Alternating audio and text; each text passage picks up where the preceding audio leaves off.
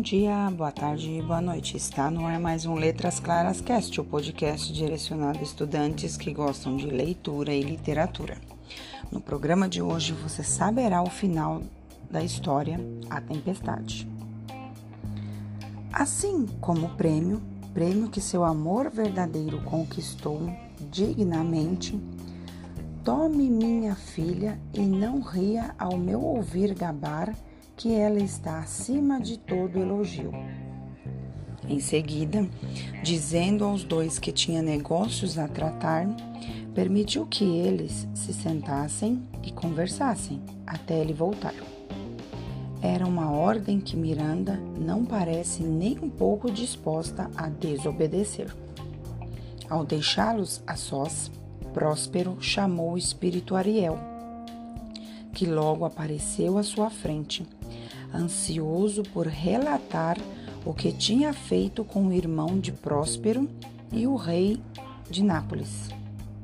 Ariel contou que os tinha deixado quase loucos de medo por causa das estranhas coisas que lhes fizera ver e ouvir. Quando estavam exaustos de perambular e esfomeados por falta de alimento, Ariel subitamente fez surgir diante deles um delicioso banquete.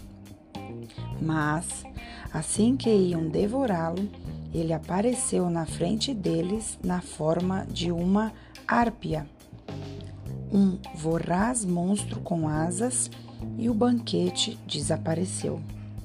Então, para espanto ainda maior dos náufragos, aquele suposta árpia lhes falou, recordando-lhes sua crueldade ao usurpar o ducado de Próspero e ao deixá-lo com a filha pequena à deriva no mar para morrer.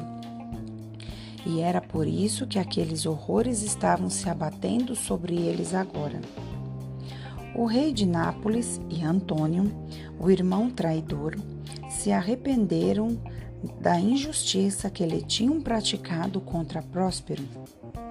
E Ariel disse a seu mestre que estava seguro de que aquela penitência era sincera e que ele, embora não passasse de um espírito, só podia se apiedar daquela gente.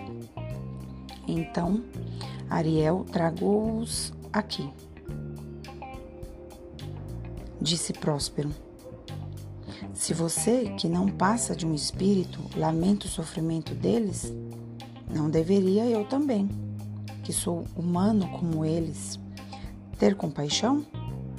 Traga-os, traga-os depressa, meu presmistioso Ariel. Ariel logo voltou com o rei, Antônio e o velho Gonçalo atrás deles. Gonçalo os seguira, admirado com a estranha música que Ariel entoava no ar para atraí-los à presença de seu mestre. Esse Gonçalo era o mesmo que tão generosamente escondera os livros e as provisões para Próspero quando o perverso irmão o deixara, como Gonçalo imaginou, para morrer num bote em alto mar. A aflição e o terror tinham entorpecido de tal modo seus sentidos que eles, a princípio, não reconheceram Próspero. Este se revelou primeiramente ao velho e bom Gonçalo, chamando-o de salvador de sua vida. E logo o irmão e o rei souberam que aquele era o injustiçado Próspero Antônio, com lágrimas e palavras sofridas de arrependimento verdadeiro, implorou que o irmão o perdoasse, enquanto o rei expressava seu sincero remorso por ter ajudado Antônio a depor Próspero. Próspero os perdoou e, diante do compromisso de ter seu ducado restituído, disse ao rei de Nápoles: Também reservei um presente para o senhor e, abrindo uma porta, mostrou ao rei seu filho Ferdinando, que jogava xadrez com Miranda. Nada poderia superar a alegria de pai e filho diante daquele encontro inesperado, pois cada um imaginava que o outro se afogara na tempestade. Oh, que milagre! Que soberbas criaturas aqui vieram! exclamou Miranda. Admirável mundo novo, o que tem tais habitantes.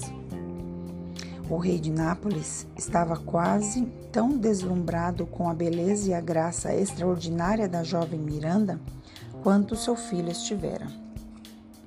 Quem é esta jovem? perguntou.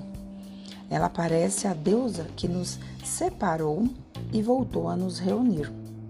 Não, senhor, respondeu Ferdinando, sorrindo ao ver que o pai tinha cometido o mesmo engano que ele ao ver Miranda pela primeira vez. Ela é mortal, mas pela imortal providência será minha esposa. Eu a escolhi quando não pude pedir-lhe meu pai seu consentimento, nem imaginar que estivesse vivo. Ela é a filha de Próspero, o famoso Duque de Milão, de cuja fama tanto tenho ouvido, mas a quem não tinha visto até agora.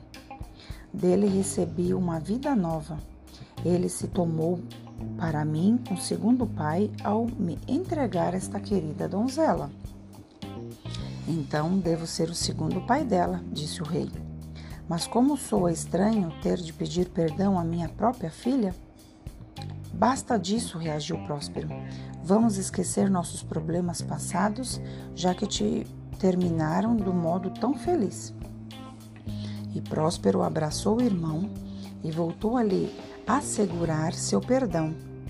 Disse que a sábia é toda poderosa providência permitira que ele fosse despojado de seu pobre ducado de Milão para que sua filha pudesse receber a coroa de Nápoles uma vez que, por causa daquele encontro na ilha deserta, o filho do rei se apaixonara por Miranda. Aquelas palavras gentis pronunciadas por Próspero com a intenção de confortar o irmão causaram a Antônio tanta vergonha e remorso que ele se emocionou a ponto de não conseguir falar. E o generoso Gonçalo chorava ao ver aquela jubilosa reconciliação suplicando bênçãos para o jovem casal. Próspero lhes disse então que o navio estava salvo no ancoradouro, com os marinheiros todos a bordo e que ele e a filha os acompanhariam de volta para casa na manhã seguinte. Enquanto isso, disse ele, partilhem da refeição que minha pobre caverna lhes oferece e para entretê-los à noite contarei a história de minha vida desde o dia em que desembarquei nesta ilha deserta. Hum, mandou então chamar Caliban, que preparasse a comida e pudesse, pusesse a caverna em ordem.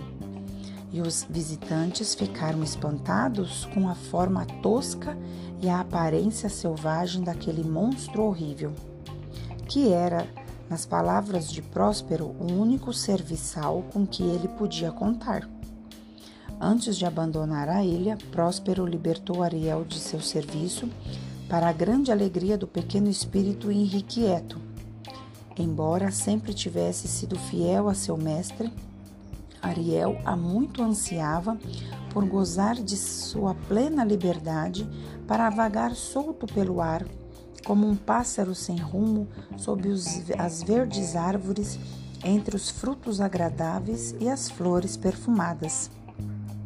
Meu gracioso Ariel, disse Próspero ao pequeno gênio ao torná-lo livre.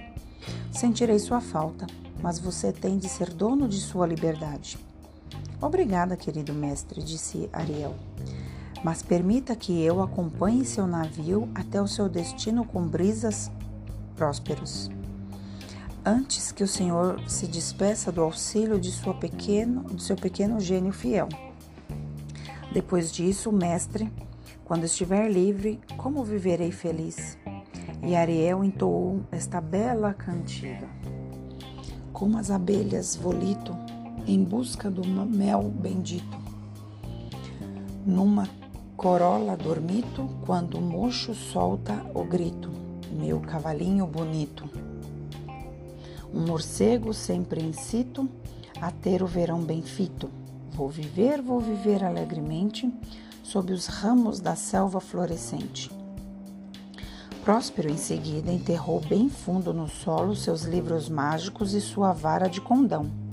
pois tinha decidido nunca mais fazer uso da magia. E tendo assim sobrepojado seus inimigos e se reconciliado com seu irmão e com o rei de Nápoles, nada mais faltava para completar sua felicidade a não ser revisitar sua terra natal, tomar posse de seu ducado e testemunhar as bodas felizes de sua filha com o príncipe Ferdinando. Bodas que o rei disse que mandaria celebrar imediatamente com grande esplendor assim que retornassem a Nápoles. E a Nápoles eles logo chegaram, sobre a escolta do gênio Ariel, após uma agradável travessia. Demorou um pouquinho hoje, né? O final. Mas espero que tenham gostado e até o próximo programa. Até lá!